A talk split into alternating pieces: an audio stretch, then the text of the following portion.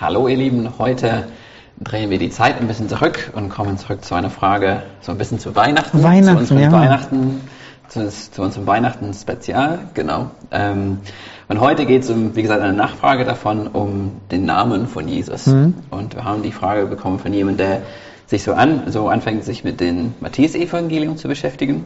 Und wir haben gesagt, da stellt sich mir gleich am Anfang eine Frage.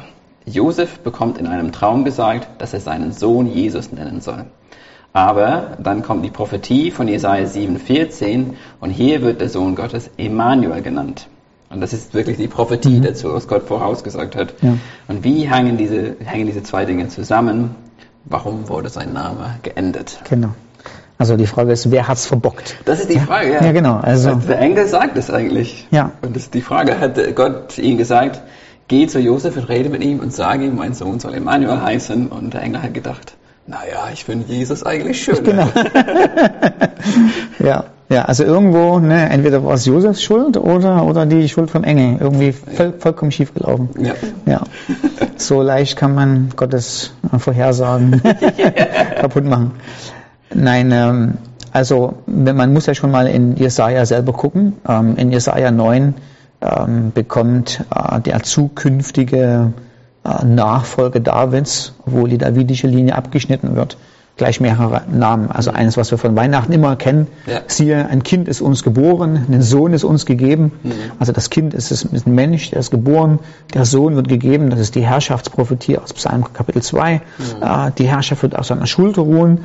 Und dann folgen gleich mehrere Namen. Also obwohl es heißt, und man wird ihn mit dem Namen Singular nennen. Also man wird ihn nennen mit dem Namen im Singular. Und dann kommen aber vier Namen. Ja. Ne?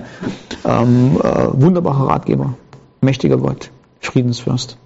Und was? Vater? Wunderbarer Ratgeber. Nee, haben wir schon am Anfang gehabt. ähm, Vater der Ewigkeit. Vater der Ewigkeit, genau. Vater der Ewigkeit. Und hier sieht man ja sehr deutlich, äh, dass, was so ganz typisch im Alten Testament ist, dass ein Name bedeutet nicht, so wird man ihn in der Schule nennen. Also das soll auf seinem Geburtsregister stehen. Sondern ein Name ist eine Beschreibung der Person. Also der Name bedeutet etwas und beschreibt den Charakter, die Eigenschaft, äh, die Würde, die Majestät der Person, die damit benannt wird. Mm. Und das ist nicht exklusiv. Also das war nie damit gedacht, dass der kriegt den einen Namen, Emmanuel, und nur Emmanuel, sondern ganz im Gegenteil. Ähm, man erwartet ja regelrecht, dass wenn der Messias kommt, dass er eine Beschreibung kriegt mit vielen Namen, die die unterschiedlichen Facetten Ja. äh, seiner Persönlichkeit darstellen.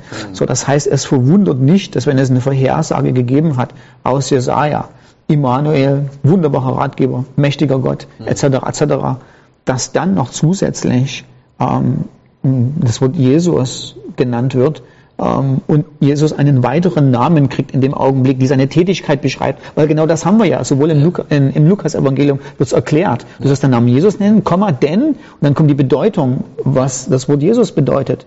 Ähm, von Jeshua kommt es, Gott rettet und Ja. es, er wird sein Volk von seinen Sünden retten. Also es geht nicht in dem Augenblick jetzt um eine Namensgebung, das auch unterschwellig, weil Josef Jesus adoptiert und ihm den Namen gibt, aber es geht hauptsächlich um eine Beschreibung seines Charakters, wer diese Person sein, sein sollte. Ja. Das sehen wir übrigens äh, ganz typischerweise im Alten Testament immer wieder. Name steht für die Person, was er ist, was er macht, äh, welche Eigenschaften er hat. Also ganz typisch im Psalm 8 ähm, haben wir das, da haben wir so, einen, so ein schönes Inclusio, weil der Psalm 8, der beginnt äh, im Vers 2, oh Gott, wie wunderbar ist dein Name. Ähm, und dann kommt aber nicht eine Beschreibung, wie Gott heißt oder wie sein Name ist oder wie er geschrieben wird oder wie der Name klingt, Ja. sondern was Gott gemacht hat in seiner Majestät und seiner Herrschaft. Und dann schließt der Psalm ab, wieder mit demselben Ausspruch, oh Gott, wie wunderbar ist dein Name. Ja, so. Ja. so ist eine Beschreibung der Person, der Name steht für der Person. Ja. ja und ähm, ich weiß nicht, ob das schon reicht.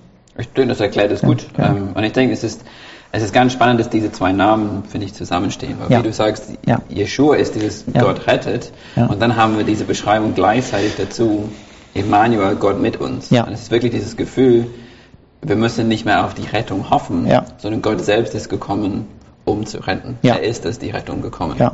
Ähm, Ja. Und er verkörpert einfach Ja. diese zwei Dinge. Und wir haben die doppelten Namen sowieso auch in Matthäus. Ja. Wenn Matthäus 1,21 gucken, da heißt es, sie, ähm, sie wird einen Sohn gebären, du sollst seinen Namen Jesus nennen, Punkt, Punkt, Punkt, er wird sein, Sohn, sein, sein Volk von seinen Sünden äh, befreien.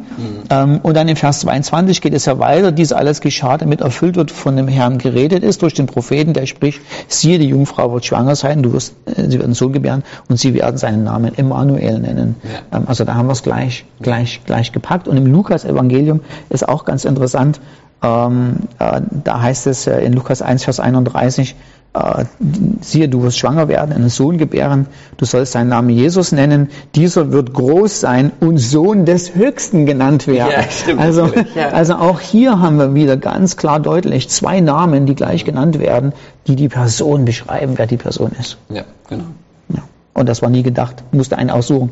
Ja. Ähm, geht nur einer, Ja. ähm, Ja. sondern ähm, Genau. beschreibt die unterschiedlichen Facetten und, und die Vielfaltigkeit, wer, wer Jesus ist, Ja, durch die Namensgebung. Super. Okay? Ich hoffe, Ja, das hat geholfen. Ähm, Wenn nicht, fragt uns gerne weiter. Wir helfen euch gerne weiter mit euren Fragen. Ähm, ja, schickt sie gerne an uns. Wir freuen uns immer über neue Fragen. Okay, bis zum nächsten Mal. Macht's gut. Tschüss.